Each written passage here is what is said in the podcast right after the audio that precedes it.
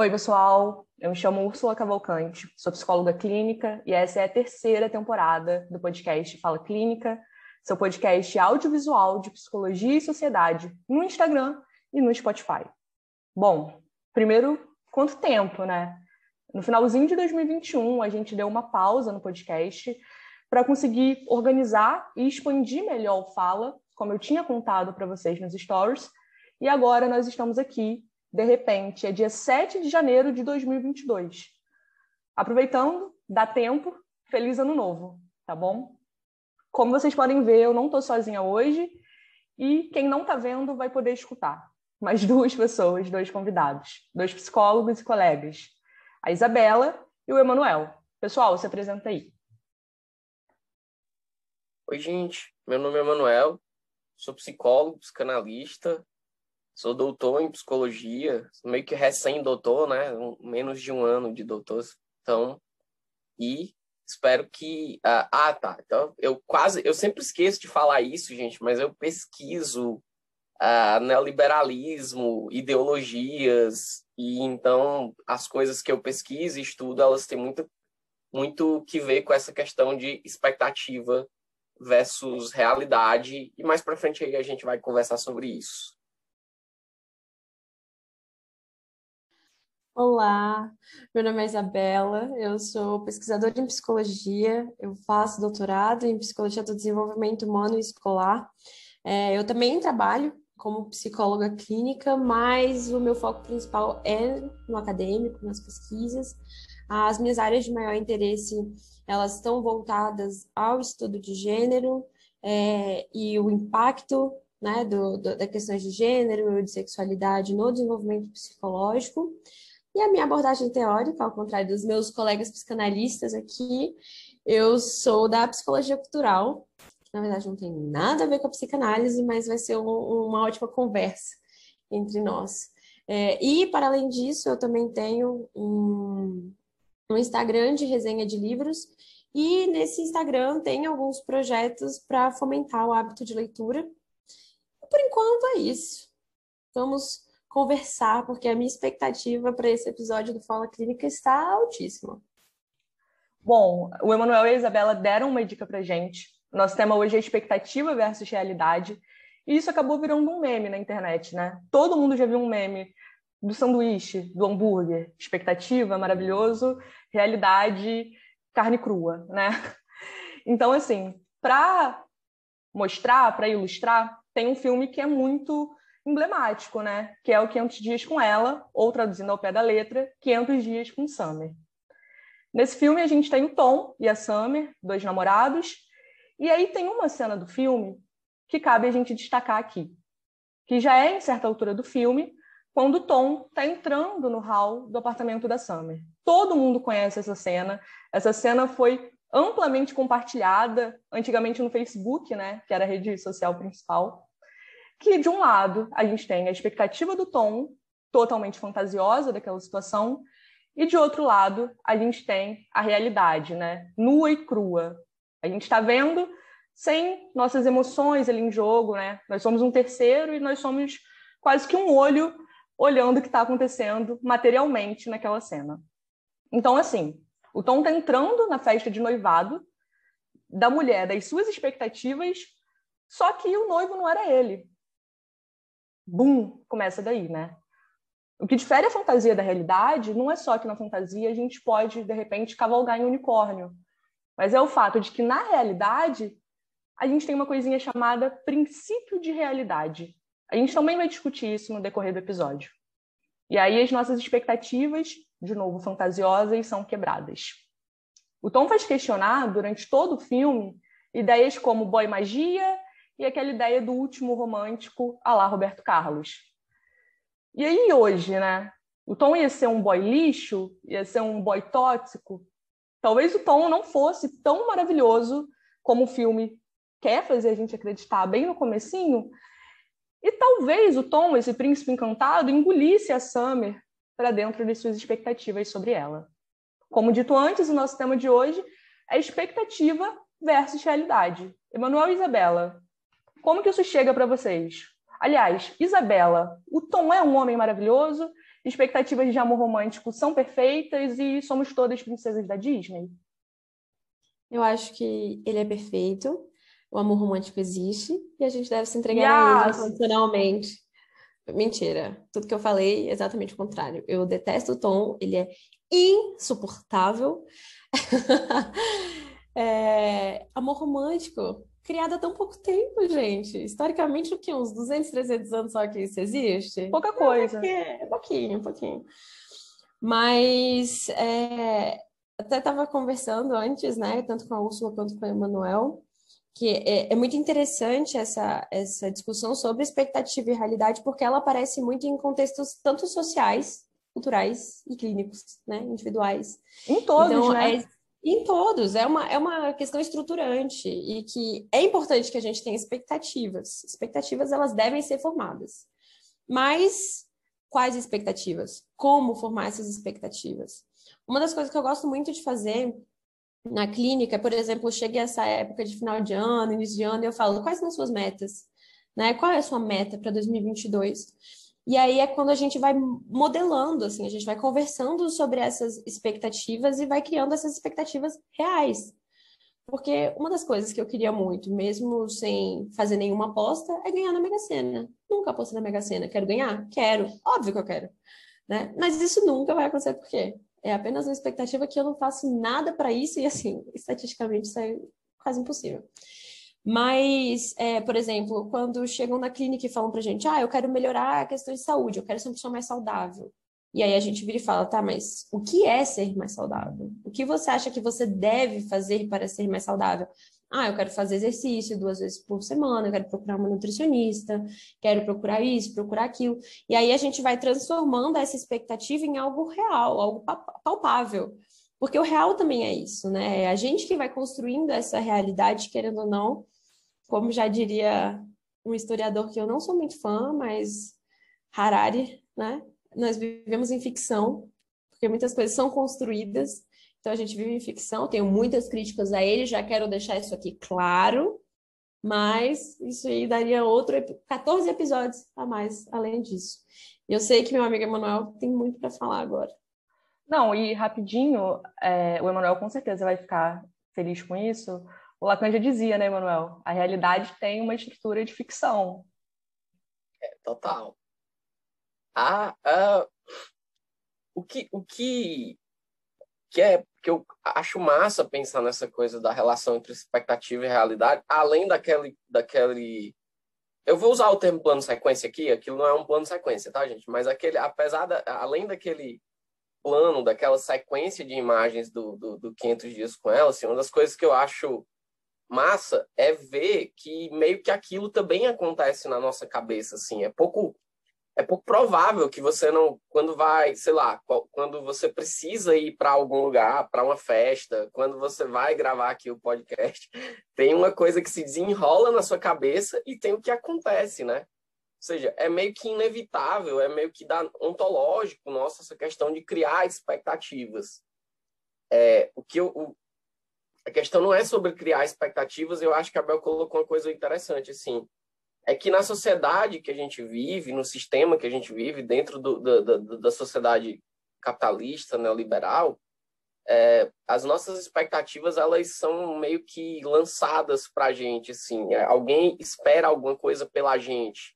E aí a, a, o desenlace, assim, a, a dificuldade entre expectativa e realidade é porque a gente tem muitas expectativas irreais sobre o que a gente pode conseguir, assim nem toda expectativa é irreal, né? Só que na, a, aquele, o exemplo do Tom, que vai chegando numa, numa, numa festa de noivado que não era dele, né? a, expectativa, a expectativa eu, eu, acho que isso é muito bom exemplo de, de como é que, que a gente vive dentro da sociedade neoliberal. A gente está numa festa de noivado que não é a nossa. Né? A gente, é, eu acho que talvez, é, é, agora, né, fazendo essa metáfora, isso seja uma grande metáfora sobre a sociedade neoliberal. Você está numa festa de aniversário em que você não é o aniversariante, mas você está batendo palma para você, entendeu? Então, é uma coisa. E, e esse desenlace, esse descompasso, é, é, é, gera muito sofrimento, gera muito adoecimento. Porque, em geral, a gente está esperando coisas que não vão concretizar, assim. Por exemplo, ficar com ficar é, com esse corpo padrão até o, o até o, o, o, verão, assim, até as férias. Eu não sei, para mim é diferente aqui, porque meio que sempre é verão em Fortaleza. É, aqui tem três climas, gente: quente, calor e mormaço. Mas é, é, é, a gente, hum, cara, você passa o ano todo, você passa o ano todo, e aí você tem dois meses, um mês, eu não sei exatamente quanto, para de repente ficar com um corpo de é, que é padronizado pela televisão, porque isso não vai acontecer. Tipo, biologicamente isso é impossível. Mas, inclusive, você sofre bastante, eu, seja quem for, por não conseguir. Então, alguém fantasiou alguma coisa por você, assim. A realidade tem muita estrutura de ficção, é impossível a gente viver sem, é, sem ficcionar alguma coisa.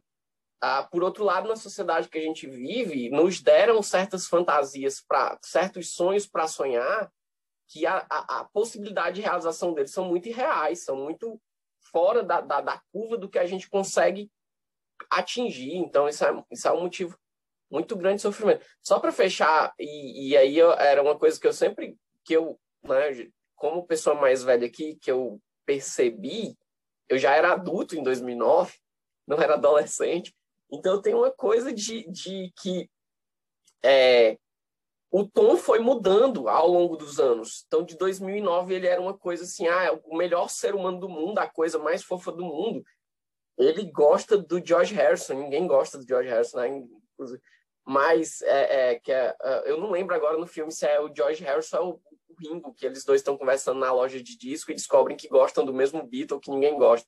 Mas, enfim, é, e de, em 2009 tinha-se uma expectativa muito grande sobre o que era um, um, homem hétero branco fofo, né? Assim, que era o Tom. E hoje em dia o Tom é como a Bel disse, assim, é, é mais fácil que ele seja uma pessoa que suga outro ser humano, ou, no caso a, a, a namorada dele, para um vórtice de expectativas para dar conta da melancolia dele, porque assim, o Tom é melancólico, né? Então fazendo uma análise bem selvagem aqui, aquela cara de quem está todo tempo na iminência de, de, de, de, de desmaiar, assim, parece que tá um cansaço, parece que a vida sugou ele de alguma coisa.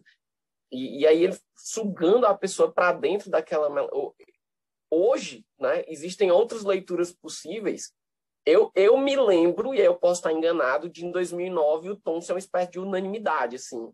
Era o ser humano mais fofo do mundo. E hoje em dia o mundo colocou outras leituras possíveis para ele, né? Eu mesma sempre odiei. Eu nunca tive a mínima paciência para aquele homem porque eu gostava muito da Summer. Falava, gente, empoderadíssima. E olha que nem entendia que era empoderamento, mas eu já me sentia fortalecida pela existência dela. Então, assim, aí, lembrando, gente, empoderamento é uma questão social, não existe empoderamento individual, só para avisar. Mas eu acho que isso foi muito interessante que você falou, Emanuel, e trazendo assim, é, já até falei, né? Vou fazer um recorte, trazendo, fazendo uma decolonialidade aqui já, mas a gente falar sobre, por exemplo, Dom Casmurro, né? O Bentinho. Quais eram as expectativas do Bentinho, principalmente na posição social que ele estava e de captura, na posição social que ela também estava, e o que, que ele esperava dela.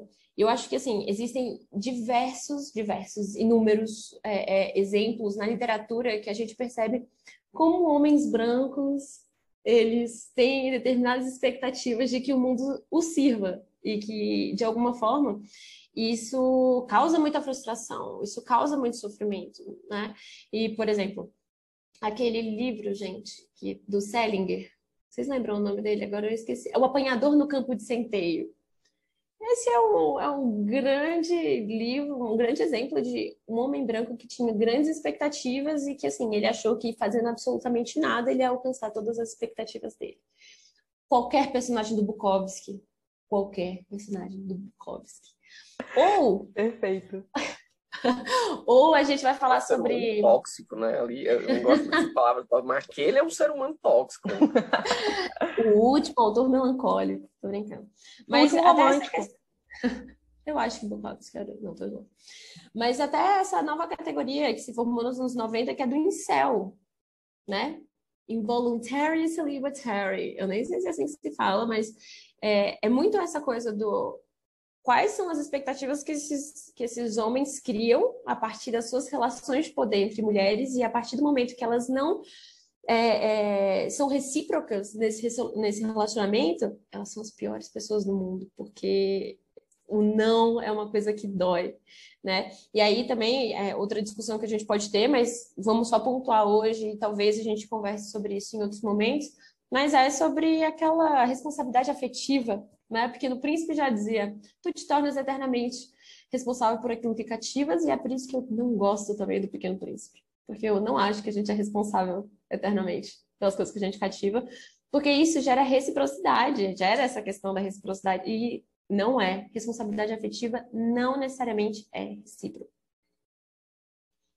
E é isso, assim. Ah, tem um, até indicar também aqui um livro de uma professora que é psicanalista aqui da Universidade de Brasília, é a Valesca Zanello. Ela tem um livro chamado Saúde Mental, Dispositivo e Gêneros, que eles mostram como é que a arte, ela impacta também no desenvolvimento psicológico dos indivíduos. Eu não sei se ela utiliza a palavra desenvolvimento psicológico, porque eu não sei como vocês psicanalistas, qual é o termo que vocês usam, mas não, a gente também fala de desenvolvimento. É, eu acho interessante, em cima disso que a Bela falou, e do Emanuel também, que assim, é, a gente está pontuando no caso dos homens, mas a frustração em si é difícil, né? Ninguém gosta de, de se frustrar, ninguém gosta de esperar que a pessoa corresponda. E a gente está falando de relacionamento romântico, mas isso é para tudo. Quero muito uma promoção no meu trabalho, me esforço muito, né? Como o Emanuel falou, é um sonho vendido, né? Então, assim, estou esperando nessa grande festa de noivado, como o Emanuel fez muito bem essa, essa alegoria, estamos todos na grande festa de noivado, que nós não somos os noivos, batemos palma, perfeito, mas a gente espera que no último segundo a pessoa fale que não aceita e fique com a gente, né? Nós esperamos que no último segundo a pessoa promovida no trabalho seja a gente. Ou que, por algum acaso místico, né, a Isabela ganha na loteria, mesmo sem jogar. Achem o número dela e falem, pô, é aquela menina, psicóloga, ela ganhou na loteria, na Mega Sena da virada.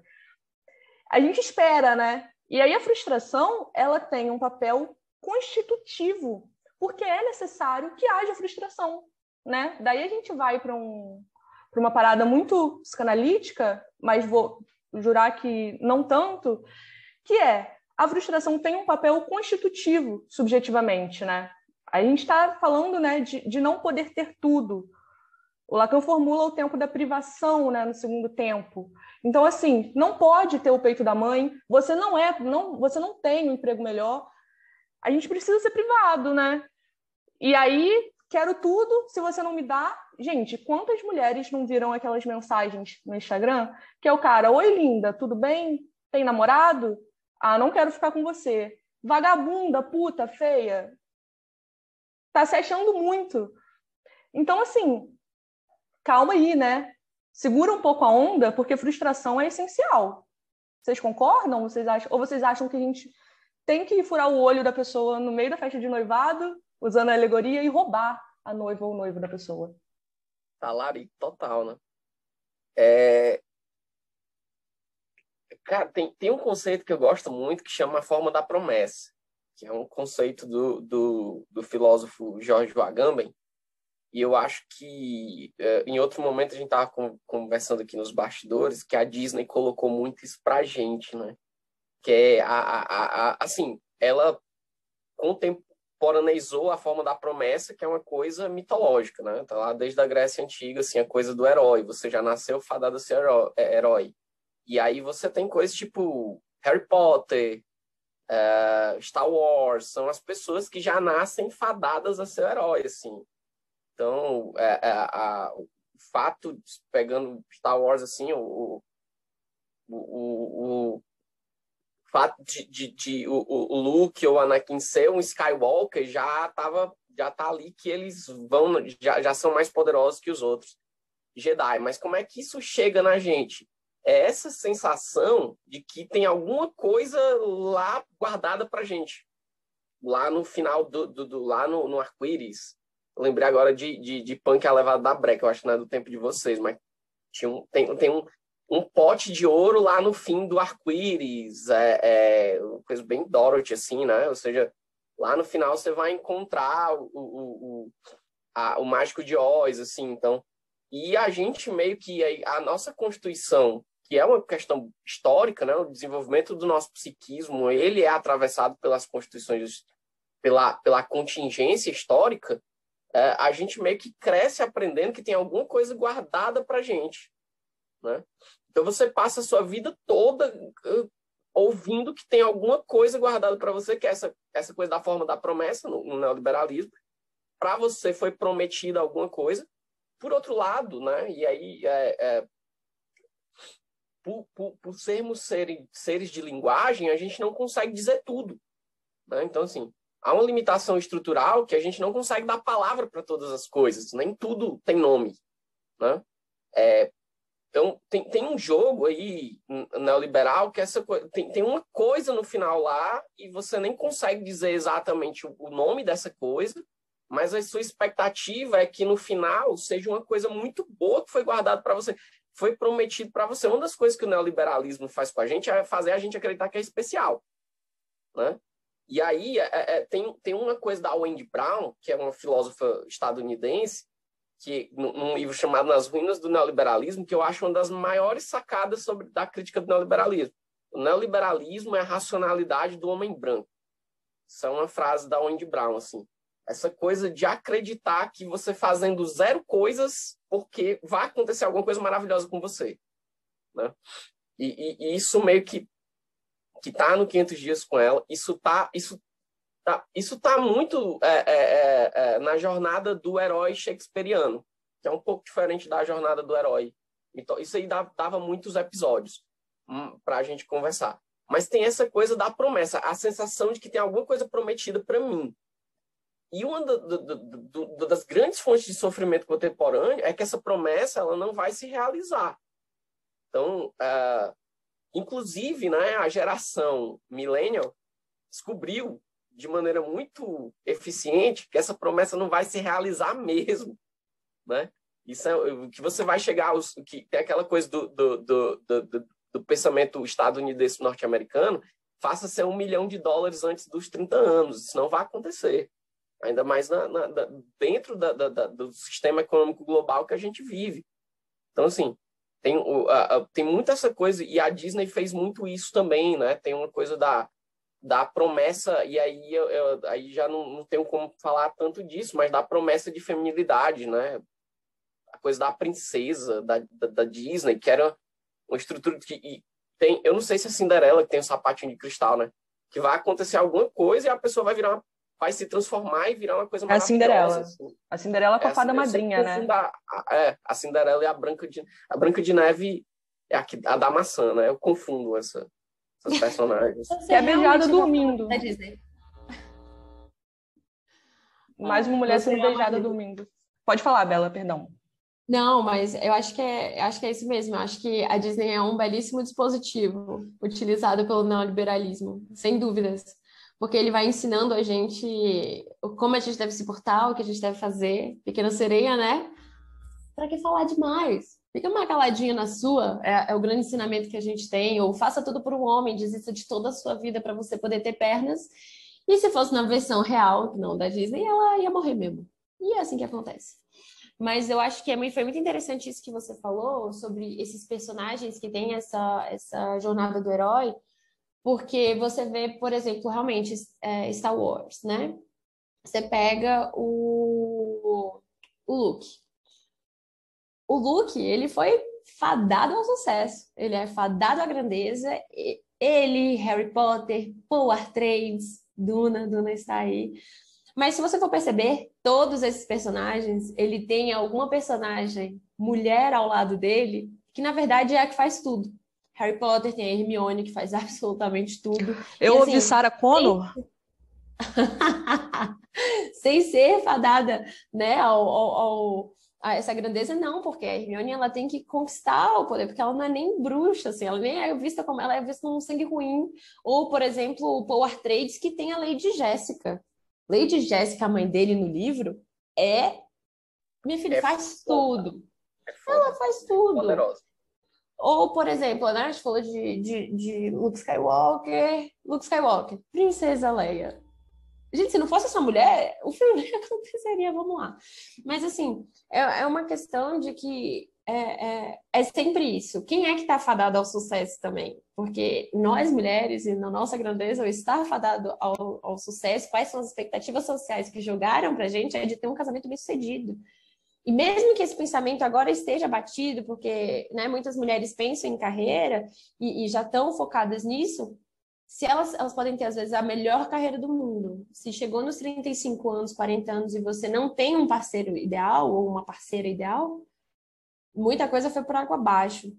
São raras as exceções que você consegue que estão fugindo desse padrão, mas não são todas. Então, assim, é muito difícil realmente ter que lidar e, e é, com esse. Qual é o sucesso que a gente almeja? porque como o, o Emmanuel falou, o neoliberalismo ele vem numa perspectiva que existe um dom, existe um destino, não só o neoliberalismo, vamos falar sobre questões de da tríplice aliança, mas é, é, neoliberalismo, né, que é o sistema econômico, mais a igreja, por exemplo, e questões sociais, né? Aí você pega a igreja, que também fala que existe uma, uma essência. Existe um filme chamado Soul, que esse filme é uma das coisas mais horrorosas que um psicólogo pode assistir. Por quê? Porque ele fala sobre essência. Você entra naquela fila porque você vai ser uma pessoa ansiosa, e aí depois a gente vai te jogar na terra e isso já vai ser um aspecto essencial seu. Polêmicas, hein? Porque Soul é um negócio bem aclamado, né? Assim, eu gosto Soul... de Soul, eu tenho uma defesa de Soul, hein? Eu tenho grandes críticas exatamente por isso, porque assim, existem várias, vários locais e que as pessoas entram e falam: ah, não, mas você tem que entrar nessa fila aqui porque você tem que alcançar, você tem que ter essa característica, e depois a gente joga na Terra. Ei, ei, ei, ei, ei. São construções que a gente faz, são construções culturais aqui, né? Puxando minha psicologia cultural aqui, os impactos da sociedade, da cultura e etc. No desenvolvimento psicológico, a gente não existe esses aspectos estritamente intrínsecos dessa forma. Obviamente, existem questões biológicas, que são para a existência da própria espécie, tal qual são Homo sapiens, mas. Ai, ansiedade. A ansiedade, ela, ela vem de. É, ela é um sentimento que ele é, vem a partir do medo, que ele é necessário para proteção da espécie. Se a gente se sente com medo, a gente começa a se proteger. Beleza. Agora, essa ansiedade que a gente vê hoje em dia, ela faz parte de uma construção. E aí é que eu odeio sou. Úrsula, infelizmente, nossa amizade está acabada aqui. Ai, e não foi por você ser psicanalista, hein? Ai, droga. Eu acho a defesa do Soul. Uma opinião bem popular. Assim, né? Tem, eu, eu, eu tenho várias opiniões impopulares, mas essa do Soul eu não tenho. Eu gosto, eu acho um, eu acho um filme legal. Eu nunca nem tinha parado para olhar por esse lado, assim. Do, eu do... também não. Para você, pra, pra você ver como é que é, né, cara? Porque, assim, a, a, nossa crítica ela é muito seletiva também, né? Assim, tipo, a gente tem uma tendência muito forte a e aí é, é, é eu vou, vou, puxar essa coisa do expectativa versus realidade para crítica de cinema, para fila de cinema. A gente tem uma tendência muito, muito forte a um, limitar os nossos parâmetros de crítica para aquilo que a gente gosta muito. Soul é um exemplo disso. Eu nunca tinha olhado o filme por esse ângulo. É um filme que eu já vi mais de uma vez. E é, aí, né, outra opinião impopular, eu jogo, jogar a bola para a Úrsula. O Homem-Aranha, uh, e aí, sem spoiler, né, gente? Homem-Aranha sem volta para casa. É um filme cheio de furo no roteiro, cheio, mas cheio, assim. Se você parar para olhar o Homem-Aranha criticamente, é um pouco difícil até de assistir de tanto. Porque o roteiro tem muito furo. Tipo, é, um, eu tava vendo, aí uma, uma, colega me mandou uma mensagem ei, no, no, no, Instagram perguntando: Ei, tu não vai fazer a crítica do, do, do filme do Homem-Aranha? Eu disse: é, Eu não vou fazer agora, porque eu não tenho condições emocionais de fazer agora. Eu não vou conseguir analisar o filme. Porque eu tinha. O filme tem, tem uma coisa que você tem uma série de expectativas nerds sobre o filme e ele consegue te pagar todas. E aí você sai do filme muito feliz, assim. O filme é uma, uma bomba de dopamina, assim. De, é uma bomba de... É, parece você comer um, uma bomba de chocolate. Eu não sei se chama bomba aí na, na, nas terras de vocês. Aquele brigadeirão que é só brigadeiro. né? E aí o, o Homem-Aranha Sem Volta para Casa é uma bomba de chocolate. Você come, você fica muito feliz e você não consegue criticar o filme, porque aí depois que você vai digerindo, aí você começa a passar mal. Como se você comer uma bomba de brigadeiro gigante, né? Você começa a ter o, o aqui, no, aqui no Ceará chama de revestrez. Você começa a ter o revestrez do filme porque é muito doce. Então, assim, é um filme que te dá tudo. E aí eu, eu acabei não, não, não deixando a Úrsula falar, mas é meio que isso, assim, o Homem-Aranha é um desses exemplos de coisas que eu não consegui criticar, porque ele pagou muitas minhas expectativas sobre o filme. Talvez isso não tenha acontecido com Matrix 4 e eu saí muito chateado do filme, muito chateado. Então, resumindo, nós somos três psicólogos que é, un, unanimamente estamos dizendo que vai ter frustração na sua vida. Você não é especial.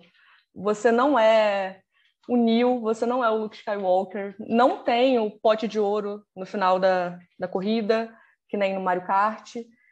Então, fica esse, esse questionamento, né? Quando a gente diz expectativa versus realidade, tem muita coisa para elaborar dessa realidade. O Emanuel falou muito bem quando ele disse que nem tudo tem palavra, e realmente não tem. Mas a gente não para de tentar dar palavra para as situações. Eu vou encerrar esse episódio com essa fala, né? Assim, se nós não somos especiais, vamos ficar por aqui? Hoje eu quero indicar para vocês rapidinho um projeto que está nascendo. Se você curtiu esse episódio discutindo filme, música, série, enfim, tá para nascer um podcast para isso, para discutir cultura pop, para discutir, como o Emanuel disse, né, cultura nerd e psicologia, né? Vamos ser nós três. Eu vou encerrar esse episódio porque está muito longo, gente. Então, se você está nos vendo, você vai ter o prazer de nos ver dando tchauzinho. Se você só está escutando, pessoal, se despede aí para a gente encerrar. Viu só? O, o próprio computador está me silenciando agora. Ah, olha só. Mas, assim, muito obrigada pelo convite, Úrsula.